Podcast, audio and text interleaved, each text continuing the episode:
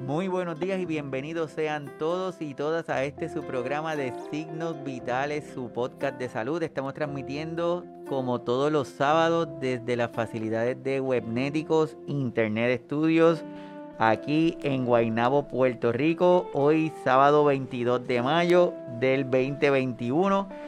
Agradezco a todas las personas que están conectadas, a todas las personas que nos siguen en las diferentes plataformas espero que todos estén muy bien y le enviamos un abrazo caluroso desde aquí, desde la Isla del Encanto. Para aquellos que se conectan la primera vez, mi nombre es Iván Rodríguez Colón, soy médico de familia y desde aquí vamos a estar hoy hablando de un tema que, que es sumamente interesante a un amigo que no lo dudó ni un segundo para decir que iba a estar acá con nosotros compartiendo esta actividad y la información que tiene para compartir con nosotros. Así que le quiero, le quiero presentar al señor Juan Carlos Fernández Díaz. Saludos Juan, ¿todo bien?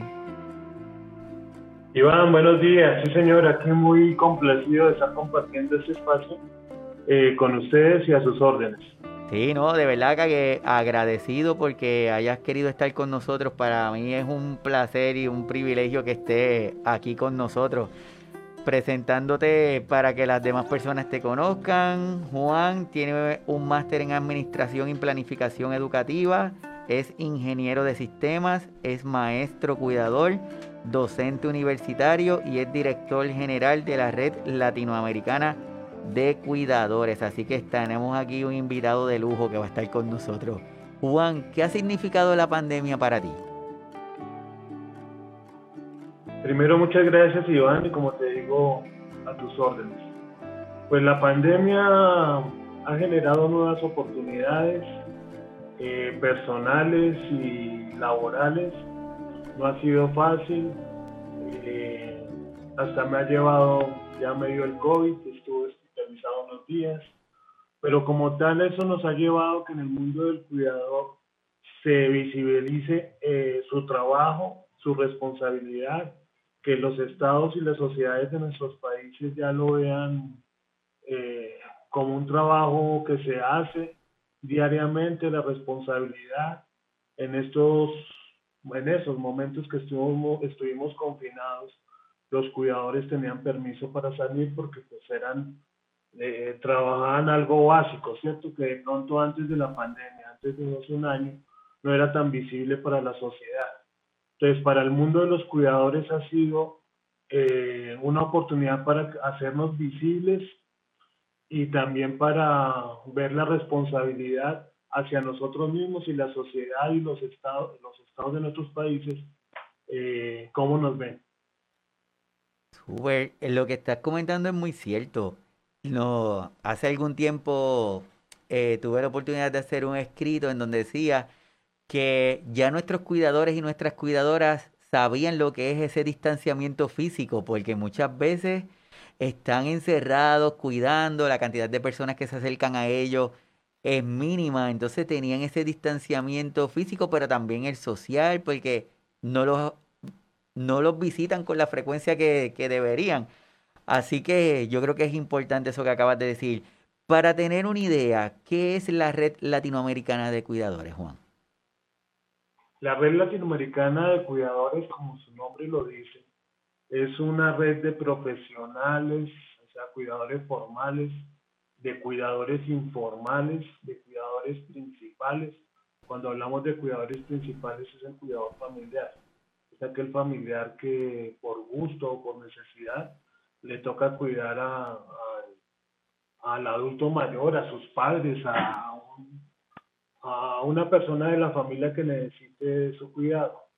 La red latinoamericana, su objetivo es poder apoyar el trabajo del cuidador informal, eh, abriéndoles espacios de visibilidad, de un trabajo digno y también teniendo en cuenta que para ese eh, trabajo digno y esa visibilidad eh, a nivel social, económico, político, pues también el cuidador debe estar bien preparado. Eh, no es lo mismo cuidar a una persona, un adulto mayor, por ejemplo, con Alzheimer, a ir a cobrar un cuidador funcional, con un adulto mayor funcional o un adulto mayor con diabetes o con una demencia como el Parkinson. Cada patología es diferente y nosotros los cuidadores debemos estar capacitados, formados, conocer las estrategias. Eh, no más con el Alzheimer no es lo mismo una persona a otra, el estado, el, el nivel del Alzheimer donde nos lleve. Entonces lo que nosotros buscamos es eso, darle las herramientas a los cuidadores informales para que puedan tener un buen trabajo, bien remunerado, repito, que es muy importante, pero también con una responsabilidad grande. Mira, Iván, que nosotros decimos que no solamente con la empatía, con el amor basta, porque con empatía y con amor uno puede hacer daño con la mejor voluntad si no está capacitado, si no sabe cómo se hace. Entonces, en, en términos generales, eso es lo que hacemos en la red, ayudar y apoyar a los cuidadores informales de América Latina. Eso que comentas es muy cierto. Eh, nosotros decimos que regularmente nuestros cuidadores y nuestras cuidadoras no necesitan que, que se pongan en sus zapatos. Probablemente ellos no lo piden. Lo que ellos necesitan es que lo asistamos, que le preguntemos cómo se sienten, que le, que le ayudemos, que le preguntemos, mira, necesitas que busque tus medicamentos en la farmacia o, de, o alguna de las tareas del hogar, necesitas que, que te ayudemos. Pero si esperamos a que el cuidador lo haga, no va a pasar porque sabemos que nuestros cuidadores, esa no es su forma. Por eso es que decimos que el que ponernos en los zapatos de ellos, no. Lo que necesitamos es que estar presentes, estar conscientes y reconocer que es la tarea que ellos están haciendo para poderlos ayudar. Dentro, hay personas que se están conectando la primera vez al programa, Juan, y me gustaría que si le puedes dar, así a modo de resumen, ¿Cuál es la diferencia de un cuidador profesional y de un cuidador no profesional? Mira, nosotros, y no nosotros, porque eso está definido ya internacionalmente, eh, el tema del cuidado se divide en tres, las personas que cuidamos. El primero es el cuidador formal, que son todos los profesionales, así los médicos, los terapistas, eh, los enfermeros, los psicólogos, psiquiatras, que son los que al fin y al cabo pueden guiar eh, la mejor forma del cuidado de, del paciente, ¿cierto? De la persona dependiente. Luego viene el cuidador familiar, que ahí hay de dos tipos. El cuidador familiar, como les decía antes, que le toca o quiere o le toca cuidar a su familiar. Entonces, con sus ventajas y con sus problemas. Pero entonces eh, tiene que también formarse para saber hacer el cuidado. Y el otro es el, el, el cuidador familiar es el que eh, responde o es el responsable de la persona dependiente. Y entonces es la que toma la decisión si se contrata un cuidador informal o si se llevaba a la persona a un asilo o, se le lleva unos días a un centro día, o sea que toma las decisiones por la persona que, que están cuidando. Y el cuidador informal que cada día toma más fuerza y es una posibilidad laboral en el mundo, pero pues hablando de nuestra América Latina, eh, es una posibilidad de trabajo porque como todos lo sabemos y no vamos a caer en eso, que cada vez vamos a ser más los adultos mayores, eh, los gobiernos nuestros no van a tener cómo cuidar de ellos, las familias tienen un problema como el que ya vive Europa, que, que primero no, no querían tener hijos, o los, si poquitos hijos, y los hijos no tienen la, la responsabilidad de los padres, sí, pero no tienen por qué quedarse cuidando a los padres.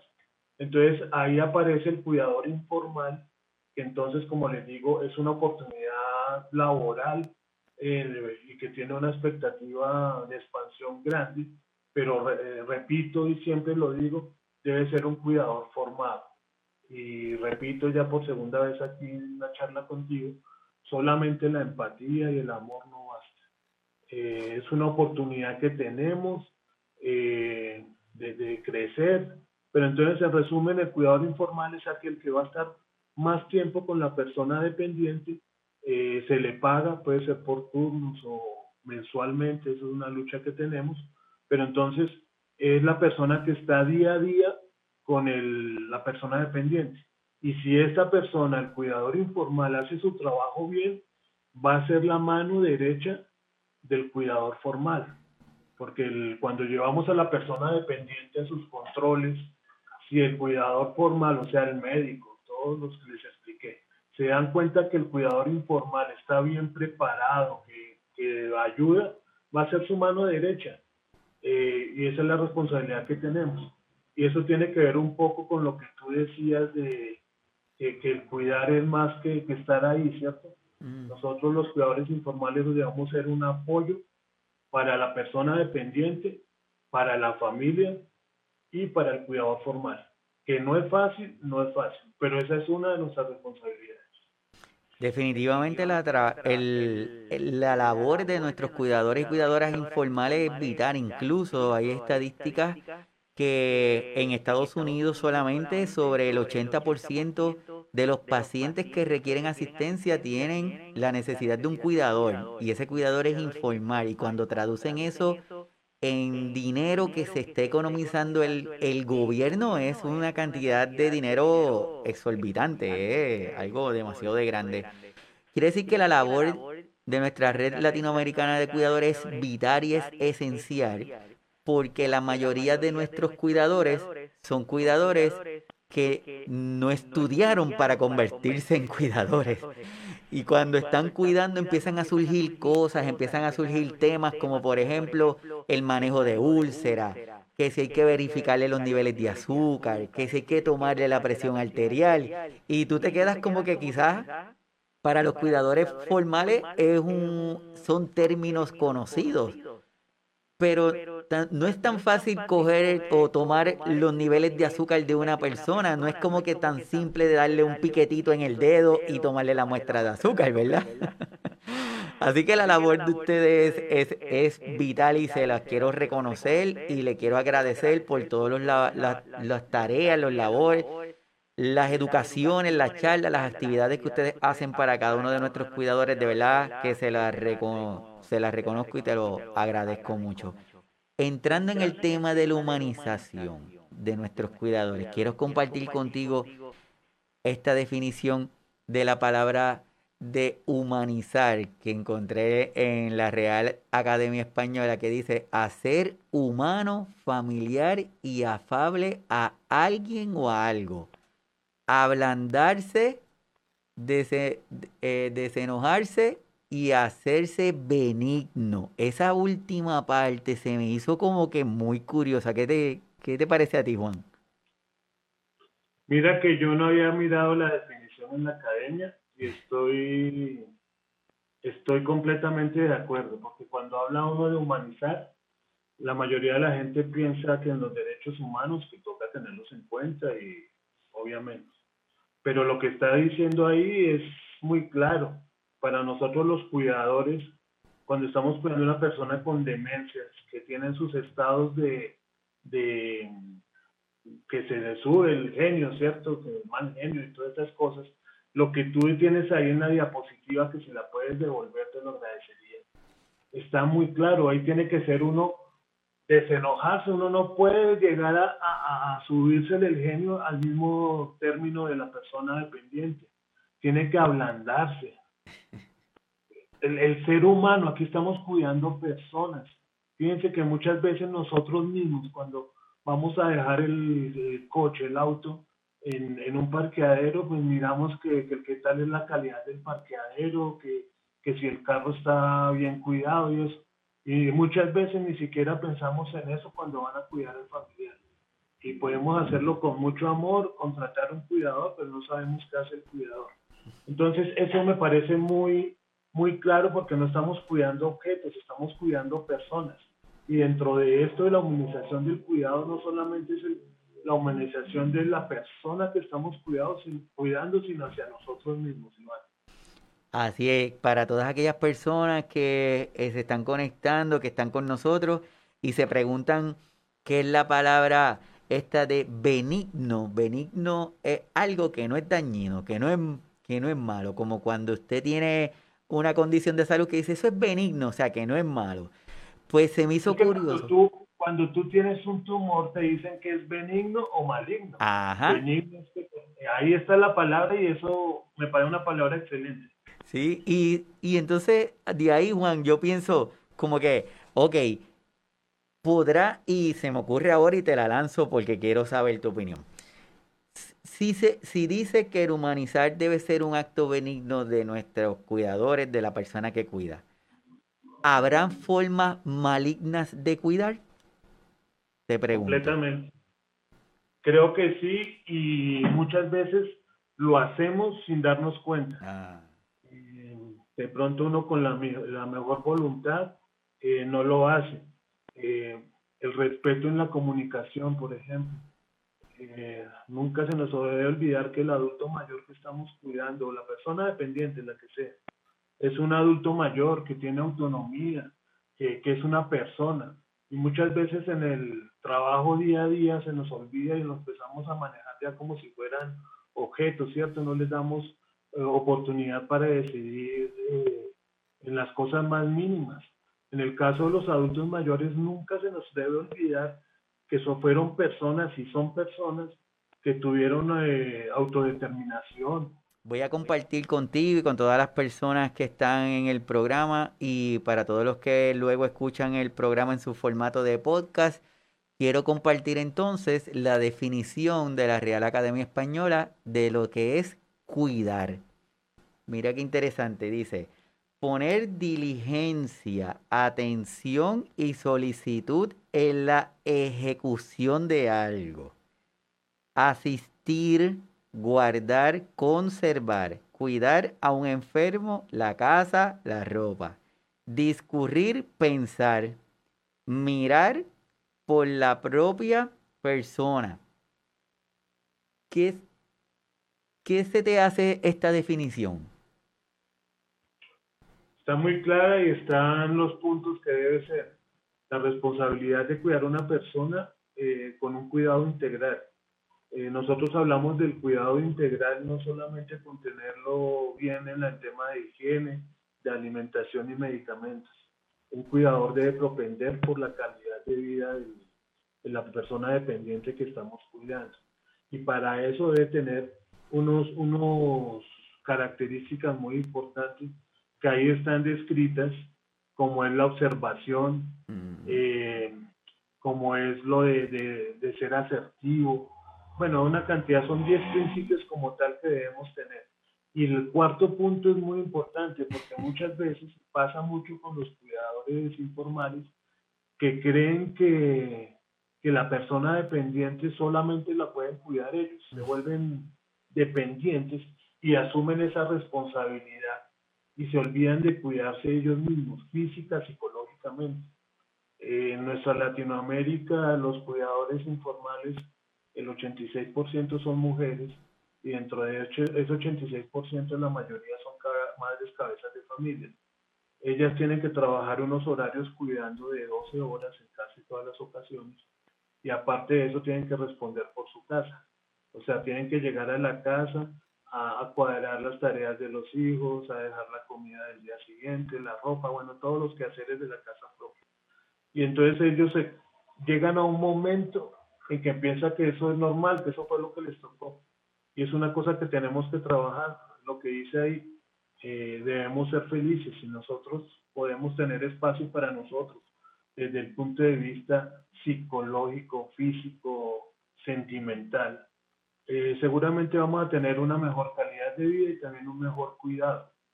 Eh, para poder nosotros cuidar bien, tenemos que estar, cuidarnos primero nosotros. Eh, y lo que el último punto también es muy importante, ¿no? Prever lo que viene a futuro aquí voy a cerrar este puntito. Pues, algo que también quería comentar antes de la labor del cuidador informal, pero tiene que ver esto. El cuidador informal integral como tal, dentro de su bitácora de seguimiento del paciente, si en la parte empieza a ver que, que la persona empieza a tener goteo en la parte urinaria, pues si se le comenta al médico, pues alcanzamos a tener tiempo a, a, que lo mande al especialista y tratarle eso. Pero si nosotros dejamos que el mal avance hasta que ya no haya nada que hacer, entonces la persona ya tiene que pasar a los pañales. Eso es responsabilidad nuestra, ese seguimiento. Eso es ser cuidador integral. Y estoy poniendo un ejemplo común. Mm. Así es lo mismo en la atención, el azúcar para la diabetes, todo esto. El cuidador informal no la va a controlar pero sí tiene las herramientas diarias para poderle informar al médico, al cuidado formal, de estos cambios y poder hacer todas esas patologías más, más fáciles de llevar. Eh, pero básicamente estoy de acuerdo con eso que tú estabas publicando, Iván. Sí, eso, el cuarto punto, mirar por la propia salud, darse buena vida. A mí me llamó mucho la atención porque yo estoy seguro, Juan, que muchos de nuestros cuidadores que está viendo, que está viendo eso, nada más el hecho de leerlo le hace sentir mal. Porque, ¿cómo que buena vida?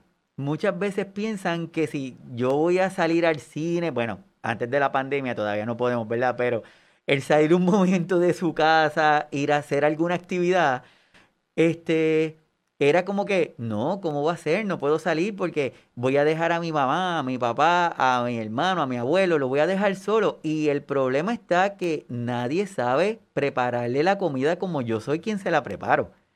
Y nadie sabe prepararle la cama como yo soy quien se la preparo. Entonces ellos mismitos empiezan a boicotearse, empiezan a, alejarse porque empiezan a tener esa idea por eso ese punto yo estoy seguro que leer esas dos palabras juntas, buena vida, eh, causa alguna, alguna dificultad. Ahora bien, y el punto número cinco, yo, yo pienso, mm, y me quiero saber tu opinión también, yo pienso que ese número cinco es la base del mayor estrés de nuestros cuidadores y de nuestras cuidadoras porque regularmente nuestra expectativa no es a mejorar, nuestra expectativa es a empeorar y la expectativa es a que si yo me voy y se muere, yo voy a sentirme culpable porque imagínate, se murió porque yo me fui, si yo hubiera estado aquí en mi casa y yo no hubiera salido, eso no hubiera pasado. Entonces, ese estado de alerta continuo, continuo, continuo, va a llegar el punto en que viene la famosa situación de nuestros cuidadores agotados, que los van consumiendo, pero también está la fatiga por compasión. Y entonces esa mezcla tan finita entre un cuidador agotado y una fatiga por compasión empiezan a mezclarse y hace que nuestros cuidadores empiecen como que a perder fuerza. ¿Qué opinas de eso, Juan? Estamos completamente de acuerdo, Iván, así es. Eh, y esa carga la tiene el cuidador principal, o sea, el familiar y el cuidador informal. El cuidador principal es lo que tú dices, no piensa que, y muchas veces la familia delega solamente en, una persona esto, entonces la familia no lo apoya y, entonces también él llega y se convence que lo que tú decías, que él es el que sabe cómo le prepara el alimento, que sabe cómo es que le gusta que se bañe. Bueno, se crea esa dependencia él mismo hacia la persona dependiente, el familiar dependiente, y se olvida de su propio quehacer. Aquí lo va a dividir un poquito pues, en los dos tipos de cuidadores. Y resulta que ese cuidador familiar está cuidando a la madre, por ejemplo, poner un ejemplo y resulta que a los 15 años, 20 años de estarla cuidando, eh, la persona muere. Cuando la persona muere, el cuidador familiar, la hija, el sobrino, bueno, que lo esté cuidando, la vida se le acaba porque fueron 15, 20 años que se olvidó de ellos mismos. No tienen vida personal, social, laboral, económica. Eso es una carga terrible lo que, la que tú decías. Y eso mismo le pasa al cuidador informal que estando todos los días, todos los días con la persona dependiente, aparte de su trabajo, crea un vínculo, vínculo sentimental con el adulto mayor. Aquí en Bogotá me pasó la semana pasada, hace ocho días, que va un señor con cáncer, lo estaban cuidando dos cuidadoras de la red, eh, y el señor falleció. Y ellas dos han creado un vínculo muy cercano con la familia y con el cuidador con el, la persona cuidada. Entonces, hace ocho días las dos estaban muy tristes y, bueno, sentimentalmente regular.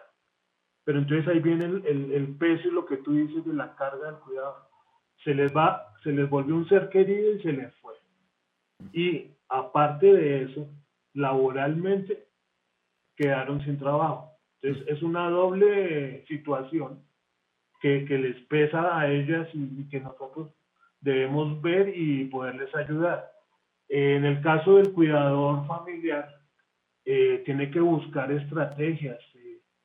Para esto hay, por ejemplo, los centros días, los llamamos acá, donde uno pueda llevar al adulto mayor a un día y allá les hacen actividades y ese día el cuidador principal, el cuidador familiar, que lo dedique a él, a él, semanalmente, que si le gusta ir a, como tú dices, a cine, a, lo que quieran, pues entonces que, que, utilicen ese tiempo para eso, para ese descanso.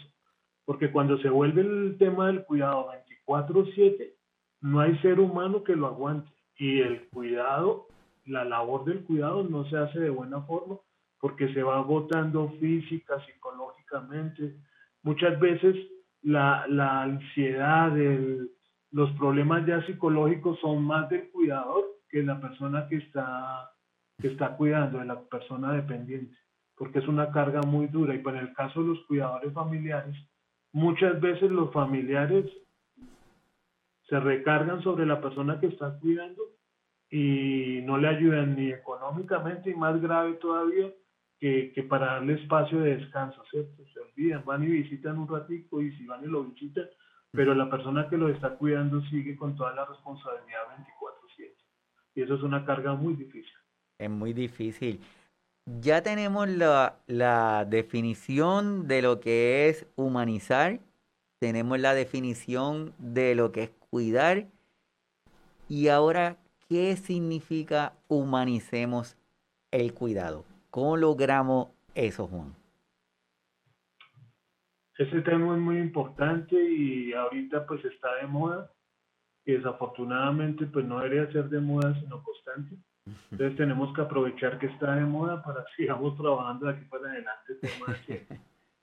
Eso es muy importante y lo que hablábamos al comienzo, estamos cuidando personas y nos estamos cuidando a nosotros mismos, no estamos cuidando objetos. En esa parte de la humanización, pues se toca arrancar por los derechos humanos, uno debe conocerlos, y pero no, no ir a leer la carta de los derechos humanos, eso, eso viene dentro de la dentro de la humanidad, porque de, ser persona. El maltrato se realiza de muchas formas. La gente piensa que el maltrato solamente es cuando se abusa físicamente del otro. Y resulta que para nosotros hablar de la humanización es el, el buen trato, ¿cierto? Con respeto de la otra persona. Desde el, el, el trato con él, la comunicación, eh, cuando se pierde el sentido de, este respeto, se pierde completamente el interés por cuidar. Eh, es, el cuidado es eh, humanizado, es una, es una, una actividad humana eh, del saber, del educar, de la ética del cuidado y la ética de la vida propia y hasta en la misma política del cuidado. Eh, mira que me gustaría contarte una experiencia propia, pues con mi esposa vivimos desde hace dos años un tema de oncológico, de, cáncer. Y nos fue muy bien, a Dios gracias, eso ya es tema superado. Pero yo pensaba desde eso, yo, yo acompañé a mi esposa en todo el proceso, en las quimioterapias, mientras ella estaba en la sala, yo me quedaba en la sala en la sala de quimioterapia, yo me quedaba en la sala de espera. Y, no tenemos queja, como les digo, los médicos excelentes, pero cuando nos atendían los médicos, yo siempre entraba con ella, eh, eh, su forma de hablar, los términos que usan, la forma en que ni miran a, a los ojos al paciente, ¿cierto? Mm. Eso no es humanizar, porque humanizar es ponerse y en la posición de la otra persona que se está jugando su vida, nada más que menos. De pronto ellos ya como manejan esto a diario y con muchos pacientes, eh, que te sale un paciente y entra el otro, pero eso nunca se olvida que somos personas. Y a lo que voy yo, y como revuelvo y repito y quiero insistir, no fue muy bien a Dios gracias con todos los médicos. Pero entonces cuando yo, cuando mi esposa estaba en quimioterapia, que yo me quedaba afuera, yo era el único hombre entre la mayoría de pues, mujeres. Eh, empezábamos a hablar y muchas personas que no entendían lo que les decían. no, no sabían qué tenían que hacer. Por ejemplo, con mi esposa nunca fallamos a una quimioterapia, a un examen, nada, porque estábamos muy pendientes de lo que nos decía el médico y si no entendíamos preguntábamos. Pero hay mucha gente que le da pena o, sí, no sé, no lo hacen y cuando hacía esa, pues nos reuníamos a ver, había mucha gente que, que perdía las horas de quimioterapia, las citas de quimioterapia, citas médicas fundamentales y no era problema del sistema de salud, sino la información no le llegaba, no se la daban, como decía es, como, como debería ser. Para el médico, para el cuidador formal, pues era muy claro, porque pues todos los días trabajan en eso y para ellos es muy claro lo que están diciendo. Y no ven lo que está en la persona al frente, que para ellos no es claro y además tienen la angustia de que están jugando su propia vida. Entonces, ese es un tema muy sencillo y es de ponerse en el corazón de la humanización del, de, de, todo este pedazo del sistema del cuidado. Eh, yo sé que eso no es fácil, eh, es una carga pesada para todos. Para esto mismo pasa con el cuidador informal. Si, si el cuidador informal le explica a la persona dependiente, así sea hasta lo del baño, que cómo le, como que lo va a bañar, si la persona es todavía muy, todavía no, si es muy tímida, ¿cierto? ¿Cómo se dice? Pues a la hora del baño ponerle la toalla para que él esté seguro que, que es su intimidad, ¿cierto? Eh, y así en todos los temas de la comida. Eh, si la persona se demora en comer, entonces ya empezamos a afanarnos, a decirle que coma, que rápido, que si no se toma el medicamento a la hora. Entonces, por cumplir el trabajo, nos olvidamos de la parte de humanización de llegarle a ellos como persona, hablarles, explicarles. Y sé que decirlo es muy fácil, Iván, eso decirlo es muy fácil. Yo en mis capacitaciones eso digo que a los adultos mayores en los libros, en los, los manuales, en las guías, eh, solo falta ponerles unas alitas y, lo de santo, ¿cierto? les ponen unas caras todas lindas, ¿sí? pero cuidar a un adulto mayor es cosa seria, ¿cierto? entonces, pero si estamos metidos en esto, lo debemos saber asumir y saber asumir con amor y como que son personas, como sí, que, que merecen ese respeto. Es muy cierto, es muy cierto. Es que cuando tú estás hablando en mi mente, yo, yo voy pensando y, y lo que se me ocurre es, como, como nos han dicho, la normalizar las actividades. Entonces, empezamos a normalizar algunas cosas y las tratamos de ajustar a un tiempo porque empezamos a hacer, es como una lista de, de tareas. Y para las 10 de la mañana debo haber completado esto, para las 11 debo haber completado esto otro. Entonces, si por alguna razón nos salimos de, de esa agenda, se forma el caos.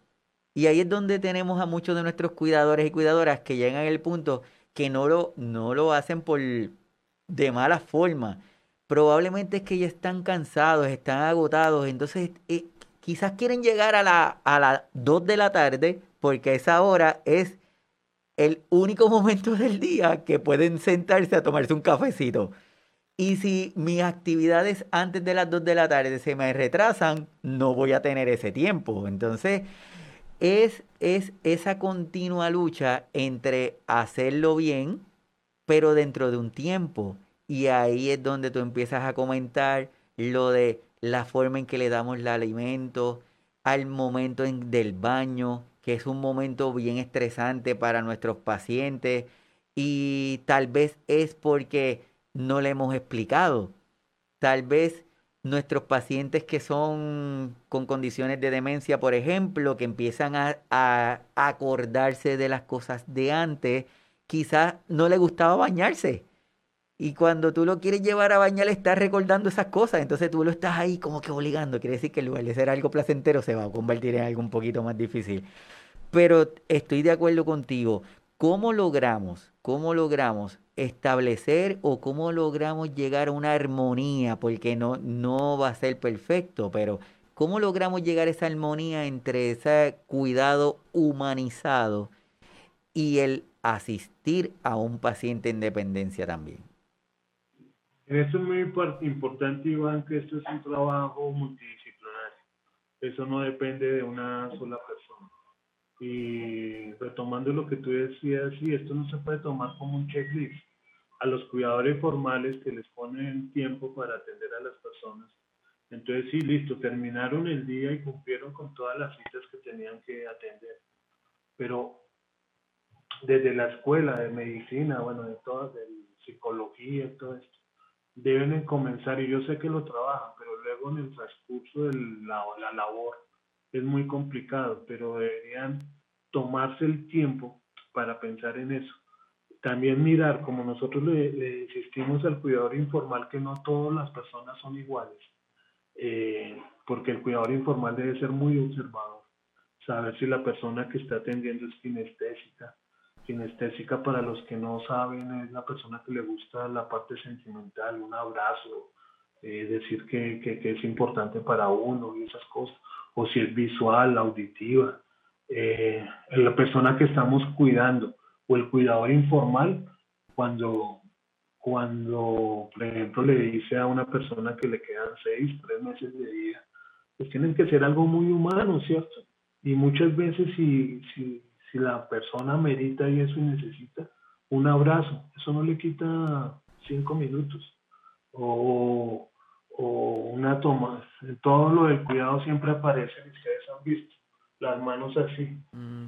Eh, de pronto tomarle la mano y darle fuerza, ¿cierto? No darle la noticia así, y pues miremos a ver qué hacemos, ¿sí? Pues toda la ciencia está en función del, del enfermo, pero ir un poquito más allá el cuidador informar lo mismo, como está en contacto con la persona dependiente todos los días. Si yo soy observador y me doy cuenta, es que con todos, tú y yo, si nos vamos a ver todos los días cuando nos saludamos, uno ya sabe si la otra persona está de buen ánimo, de mal ánimo, y todos los humanos somos así. El cuidador informal cuando llega por la mañana, al saludar se da cuenta de cómo está el adulto mayor. Y si hoy está aquí decimos de malas pulgas, decimos de, mal genio, sí, sí me hago entender. Pues uno ya sabe que ese día tiene que tomar las medidas porque la persona no quiere ni hablar ni nada, pues tampoco la vamos a forzar, porque eso está dentro de su independencia. Nosotros estamos, a Dios gracias, bien de salud y todo, pero hay unos días que estamos alegres y queremos el chiste y la... otros días no lo queremos. Ellos pasan lo mismo y también cuando yo llego y lo saludo al adulto mayor y me doy cuenta que está, me saluda con una sonrisa y eso, sé que ese día es para ponerlo a bailar, pues si le gusta bailar, ¿no? Eh, pero actividades de esa. Entonces, el cuidador por eso debe ser integral. Eso tiene que, que, que ver todas esas, esos bemoles, eh, pero dentro de, para lo que tú me estabas preguntando, eso va en conjunto con la familia, con los cuidadores formales, eh, poder hacer ese trato humanizado. Y ese trato humanizado también debe ser hacia el cuidador, que muchas veces no se da. Completamente de acuerdo contigo.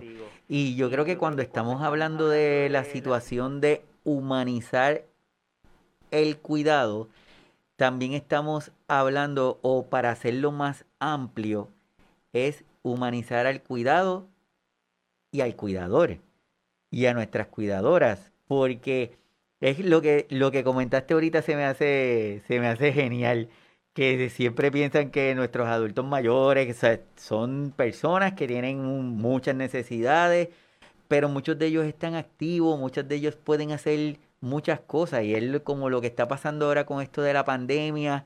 No le preguntan a ellos, miren, ¿usted sabe utilizar un correo electrónico? No, lo que le lo que tienes que enviar un correo electrónico. Si sabes o no sabes, no sabemos.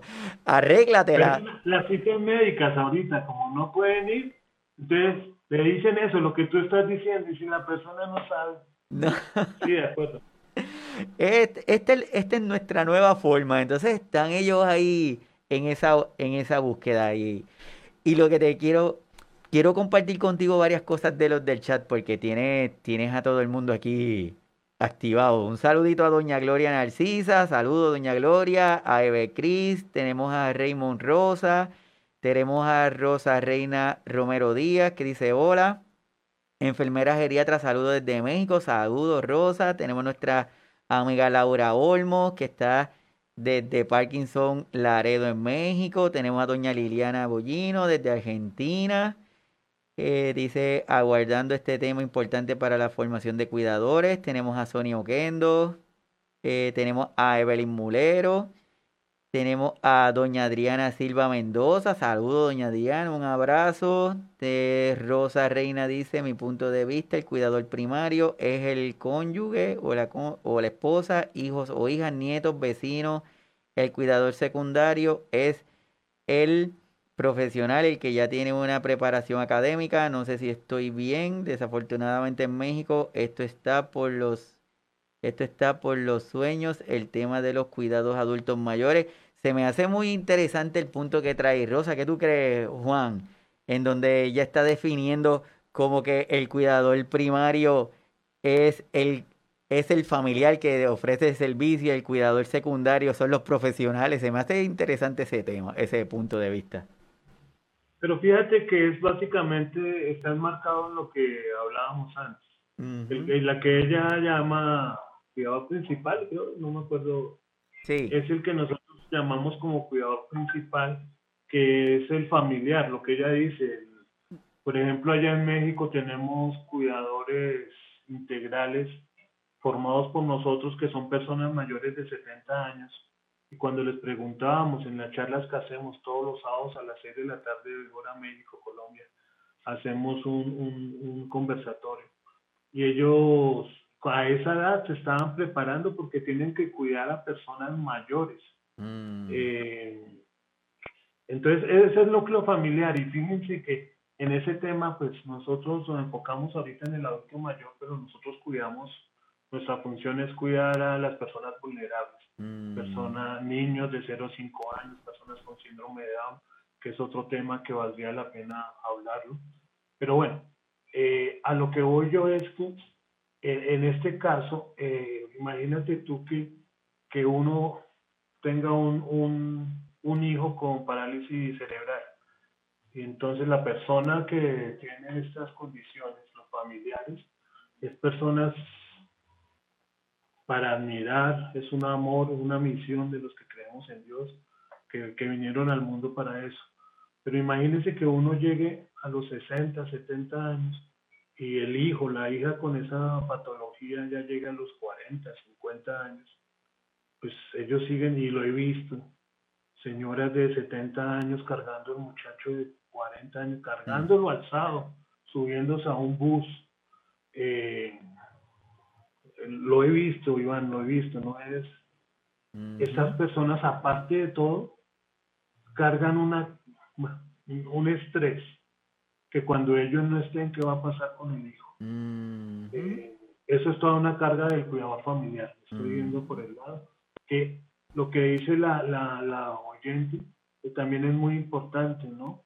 Aquí la Fundación Equeralti de Santas trabaja eso, se llama Ciudades Compasivas, donde nosotros los latinos, latinos nos gusta ayudar, que si el vecino eh, sabe que que tiene uno un adulto mayor y que uno necesita salir, lo que sea, ellos colaboran. Eso no, no es tan loco pensar en eso, porque nosotros los latinos nos gusta, lo que pasa nos falta es generar esos lazos de, con la comunidad. Pero sí, esos son los cuidadores principales. En lo que sí ella eh, eh, cataloga, el otro los formales, nosotros hablamos de los profesionales, médicos, psiquiatras, todos los profesionales. Y el, el otro es el que nosotros llamamos como cuidadores informales, que son las personas que tú dices muchas veces que, que ni, se prepararon para esto, pero llegaron a cuidar los niños, al adulto mayor del vecino, y por ese trabajo le reconocen un dinero. Ellos son los cuidadores informales, pero por, por no ser preparados, y ellos no tienen que ser los con, con posgrados y eso no lo necesitan. Pero entonces por su trabajo sí reciben una remuneración y ellos son los cuidadores informales. Y esa remuneración, ese trabajo, esa responsabilidad, esa humanización del cuidado hace que ellos se deban preparar apropiadamente. Iván, antes de eso voy a hacer algo paralelo a lo que nosotros decíamos o estábamos comentando antes. Y también con un ejemplo que creo que eso es lo más que más enriquece. Nosotros, la función es mejorar la calidad de vida de las comunidades vulnerables, en este caso de todas las personas dependientes. Aquí en Colombia lo hemos trabajado, pero voy a, darles un ejemplo de Venezuela. Eh, allá apoyamos a dos hogares geriátricos de hermanas salesianas eh, rurales. Entonces nosotros tenemos un programa donde trabajamos huertas caseras. Eh, los adultos mayores antes allá estaban, como en casi todos los hogares geriátricos o instancias, como dicen en otros países, que les dan los alimentos, los medicamentos, la higiene, y pues, ahí suponen que están bien. Allí entonces empezamos a hacer actividades paralelas, como les digo, lo de la lo empezamos a hacer, era, son rurales, campesinos, estas personas empezaron a cultivar y ya pues un día era diferente al otro, no como antes que todos los días eran iguales, solamente de pronto cambiaría el domingo, porque esos días los llevaban el padre para que les hicieran misa, que es la única diferencia en toda la semana. Entonces ellos empezaron a ver, a cultivar, a, tener un, una, aliciente diario eh, en su vida, ¿cierto? Y, y cuando se empezó a cosechar, con ellos estamos ya hace más de dos años, pues lo que cosechábamos, porque son varios productos, eso le alcanzaba para el hogar, alcanza para el hogar didáctico. Y ustedes saben las condiciones de Venezuela, eh, alcanzaba para, alcanza para eh, donar, a regalarle a los vecinos. Entonces, aquí pasó de que los abuelitos del lado, ¿cierto? Muchas personas dicen que no les debemos decir abuelitos, que eso viene dentro de la parte de la humanización. ¿Sí? Eh, pero depende como tú lo digas, ¿cierto? Pues eso es una posición personal. Eh, todo se basa en el respeto. Pero entonces empezaron a ver que los viejitos que estaban en el hogar geriátrico del lado no eran un estorbo, que qué era tener ese hogar geriátrico ahí, sino que empezaron a ver que los adultos mayores les estaban aportando y comida. Y entonces se volvieron que son los adultos mayores útiles. Mire que dependemos mucho de ellos. Hacemos actividades ahorita, lo llamamos compartir donde se comparte un chocolate con un pan, y si se alcanza un quesito. Eh, y, los, y los vecinos ya van, ya no estoy hablando de los familiares de los adultos mayores, los vecinos van a compartir, hay comunidad, eso es humanización del trabajo, del trabajo del cuidado, del cuidador y de la sociedad. Eso es, que nos respetemos todos y compartamos todos. Perfecto, y hay diferentes estudios que se han hecho en donde pacientes que se les da la oportunidad de empezar o se les hace partícipe de diferentes actividades o tareas del lugar donde están, empiezan a mejorar, le cambia el ánimo, le cambia el, la textura de la piel, se ve mucho mejor solamente con el hecho de, de darle participación. En otros casos, lo que tú acabas de decir, muchas veces ya nos hemos olvidado de sus nombres. Y entonces de momento su nombre es abuelo, abuela, pero para el paciente llega el punto, o yo le digo paciente, ¿verdad? Porque es mi realidad, pero para nuestro familiar llega el punto de que lo que significa la palabra ya no es nada. Es como si tú le estás diciendo abuelo, pero él no sabe lo que significa. Pero entonces si tú lo mantienes mencionándole su nombre, lo mantienes personalizado. Le, es, Juan. Tiene 80 años, pero es Juan. No, y toda la vida fue Juan. Y toda la vida. no fue que cuando cumplió una edad se volvió el abuelito. Y yo he visto muchos viejitos que le dicen abuelo y dicen, no, pues que yo no soy abuelo suyo. Con toda la razón. Así mismo es, así mismo es. Tengo aquí un comentario de doña Gloria Narcisa. Todas estas actividades hacen que el adulto mayor se sienta útil, visibilizado. Esto es humanidad. Gracias por compartir estos temas. No, gracias, gracias a usted, doña Gloria, por estar acá conectado con nosotros. En fin, yo creo que el, el, tema de, de, humanizar es un, es un tema que, que no es un solo aspecto, es un grupo de situaciones que se van a dar en donde cada, cada parte es esencial, desde la persona que lo cuida diariamente, las personas que visitamos ocasionalmente, los grupos de apoyo, porque abriendo el paréntesis, no, mm, no podemos estandarizar una visita. No todos los pacientes se le visita de la misma forma. Entonces, es, es, ese todo, es que cada uno de nosotros conectemos y hagamos estas redes de conexión en donde el fin no va a ser visitar, el fin va a ser compartir una emoción, compartir un momento, compartir un evento, que puede ser sentarnos a escuchar música del playlist del paciente de hace tiempo, ¿verdad? Claro. Sí, y, claro, porque es que si a mí me gusta el reggaetón, yo voy a poner al adulto mayor a oír el reggaetón.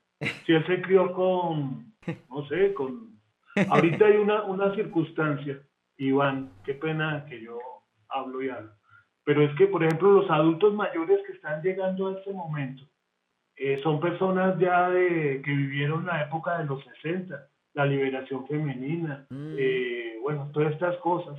Entonces nosotros como cuidadores también tenemos que prepararnos para eso, no va a ser el mismo que, que estábamos cuidando ya que era el que nació y vivió en una sociedad machista, donde las mujeres no podían capacitarse, ir a la universidad, eh, todas esas cosas. Las personas que están llegando a ser adultos mayores ahorita es otra comunidad, otra sociedad, donde los cuidadores informales tenemos que ser conscientes y prepararnos para eso son personas que se crearon en una cultura del nadaísmo, de, leer, de todo esto, entonces nosotros tenemos que estar preparados, no podemos ser inferiores a ese reto, Iván.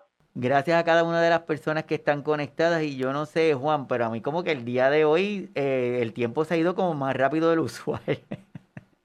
hablando en confianza con amigos es rico. Así que te lo agradezco mucho, de verdad, gracias. Este tema es vital, sabemos que es un tema bien extenso y lo que tú dices es cierto. Ojalá que no sea un tema de modas, porque las modas vienen y se van. Ojalá que sea un tema de realidad, de consistencia, de perseverancia, que cada uno de nosotros, desde nuestras trincheras, como decimos, aportemos ese granito de arena, que veamos esta, este cuidado, que no, que no sea a las 3 de la tarde le voy a dar comida. Si no, vamos a, vamos a preguntar, vamos a, a buscar la alternativa. Si nuestro, si nuestro paciente, abriendo otro paréntesis, muchas veces no sé si te pasa, pero el cuidador se puede sentir mal porque el pacientito le dijo que la comida estaba salada o le dijo que la comida estaba dura. Y nos sentimos, porque imagínate cómo va a decir eso. Pero si nos educamos, que es la misión que ustedes hacen como, como Red Latinoamericana, que de verdad que se los agradezco enormemente, es educar y si ese cuidador entiende que parte de su proceso es que van perdiendo la capacidad de tener el gusto. Puede ser que para nosotros sepa salada una comida, por ejemplo, pero para ellos va a estar bien. Entonces no lo veamos como una ofensa cuando el paciente dice, es que esta comida está sosa, no lo veamos así. Así que esto es algo integral de la parte educativa, de la parte de visitas, de cada uno de nosotros desde dando nuestro granito de arena. Así que ojalá que nuestra misión de hoy se esté logrando. Juan, a modo de resumen, ¿cómo, primero, ¿cómo podemos conseguirte aquellas personas que están interesadas en conocer un poquito más de la red latinoamericana de cuidadores que deben hacer? Y a modo de resumen, ¿qué le podemos decir a todos los cuidadores, cuidadoras y a los que todavía no, no cuidan a una persona? Iván, muchísimas gracias. Eh, pues ustedes nos encuentran en las redes sociales, en Facebook, en LinkedIn, en todas, como Red Latinoamericana de Cuidadores, en nuestra página web. Ahí estamos, si esa es, muchas gracias. Eh, estamos atentos a colaborarles nosotros tenemos grupos de apoyo, actividades constantes eh, para esto de, del apoyo de los cuidadores formales e informales, pero sobre todo para los informales y familiares. Em, yo me voy a robar un minutico, si tú me permites, ya que lo tengo acá preparado, no, que quería comentar en el tema de la humanización. Y les voy a colocar un ejemplo. Aquí en los países de Latinoamérica que conocemos, es común eh, pasar uno por los barrios, por las casas, y encuentra uno el adulto mayor con una cara de tristeza mirando por la ventana hacia afuera, o muchas veces lo sacan en los jardines en una silla plástica. Eh, y dentro de las patologías más comunes del adulto mayor, dice que sufre de la depresión. Pero entonces yo les voy a poner un ejemplo y esto tiene que ver con la humanización. Imagínense que ustedes está una niña de 18 años o un muchacho de 18 años, estilo modelo, precioso, preciosa, pero no la dejen salir y la tienen encerrada en la casa, no puede hacer nada, no le paran bolas, paran bolas acá no le ponen atención, eh, lo que dice no vale, todo eso. Pues perfectamente después de unos días de que esa persona de 18 años esté en esas condiciones, también va a estar parada en la ventana mirando hacia afuera y deprimida. Esa es la calidad de vida que le demos. Y eso es responsabilidad de nosotros los cuidadores, los cuidadores familiares y los cuidadores eh, informales. No podemos salir solamente a trabajar en el cuidado eh, explícito. Ya acabamos, creo. No, no, no, te siga. Ah, bueno, no es que veía ya la sala. Listo. El, es eso. Nosotros tenemos que trabajar día a día por la calidad de vida de ellos. Repito, no solamente para tenerlos aseadamente, higiénicamente, para tenerlos con los medicamentos y con los alimentos. Nuestra responsabilidad es la calidad de vida de ellos sin olvidarnos de nosotros mismos. Y aquí pues valga la cuña, pues ahí es algo que, que a muchos no les gusta, pero el tema de que si yo soy auxiliar de enfermería puedo ser un excelente cuidador informal, un excelente pero tiene que hacer un plus más para trabajar en la calidad de vida del adulto mayor. Me pasó aquí, Iván, y ya termino porque eh, me gusta hablar de casos con mi misma suegra que tuvo COVID y estuvo hospitalizada. Eh, me tocó enviarle dos cuidadores, o me tocó, no, hice el favor de enviar dos cuidadores, una de la red, que no hubo ningún problema, y otra que era auxiliar de enfermería. Y pues sí, ella estaba pendiente de, de mi suegra, pero el médico pasaba y decía que tenía que hacer esto, aquello, y la, auxiliar de enfermería después no sabía porque no había puesto cuidado. Y era de las que se sentaba en un sofá a chatear toda la tarde. Entonces, y lo peor del cuento es que cuando mi suegra salió de la clínica, me llamaba y me llamaba diciendo que por favor le ayudara a conseguir el trabajo. Entonces, hasta que le dije muy claramente, una persona como usted no me sirve como cuidadora. Pero entonces es un punto que mucha gente piensa que con solo eso es ser cuidador. Y no, eso no es. Y eso es humanización. Eso de que yo coja como cuidador y lo tengo bien en los tres términos que he dicho para no repetir. Y por la mañana lo pongo a ver televisión y por la tarde en todos estos países como esas series turcas son baratas y largas, y ponen la serie turca. En todos estos países dieron en IF, creo que es, ¿no? Una largo y los ponían a ver en IFA y toda la tarde mientras ellos chateaban. Eso no es el cuidado. Y eso no es el cuidado humano.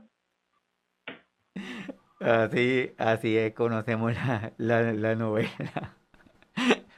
Y no es que eso. De verdad que te agradezco mucho. Para mí es un placer, un honor y un privilegio el que estés aquí con nosotros. Eh, reconozco y te reconozco la labor que hace en la red latinoamericana de cuidadores, tanto a doña Liliana como a doña Gloria, que son personas que, que están comprometidas, pero están comprometidas con el corazón. Y por eso es que, que hacen la diferencia en donde quiera que estén. Así que yo se lo reconozco y a, y a ambas de igual forma.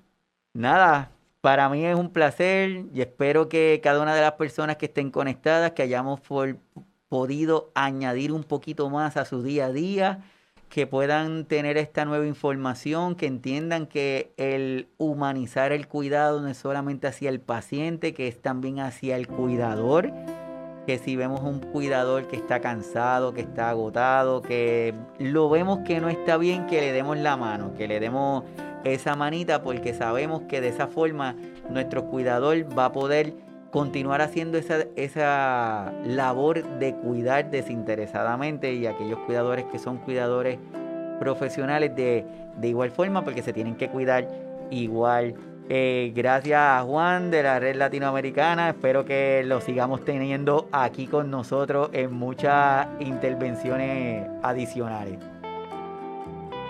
Iván, muchísimas gracias. Cuenta conmigo y con todos los profesionales de la red.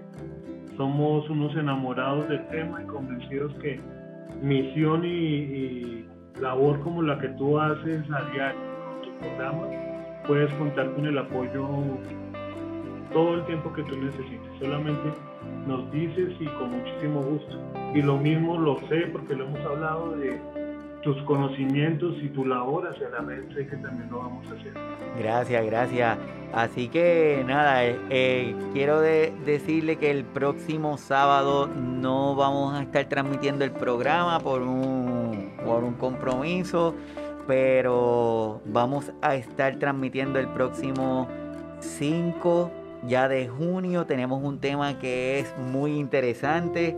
Vamos a estar hablando de sucesiones con el licenciado José Ramón López Aceves, que es un tema vital para cada uno de nuestros cuidadores y cuidadoras, que lo entendamos, qué significa la importancia de prevenirlo o la importancia de adelantarnos al, episodio para poder tener eh, un, mejor, un mejor desempeño a todos los que se conectan, gracias a Juan, a todas las personas que, ven el programa a través de la plataforma de los podcasts en formato del audio. Gracias por estar con nosotros, a todas las personas que se están conectando al canal de YouTube para poder seguir mirando el contenido. Como hemos dicho, no es la cantidad de suscriptores que se tengan, lo importante es que se vaya corriendo la voz y se tenga la información que desde esta plataforma se hace con con mucha sinceridad y honestidad para que seamos mejores cada vez. Así que un abrazo fuerte, Juan. Nos vemos luego y que sigas súper bien. Gracias, Iván. Un abrazo cuidador para ti y para toda tu audiencia. Gracias, te cuida mucho y a todos los que compartieron con nosotros de igual forma. Nos vemos luego. Chao.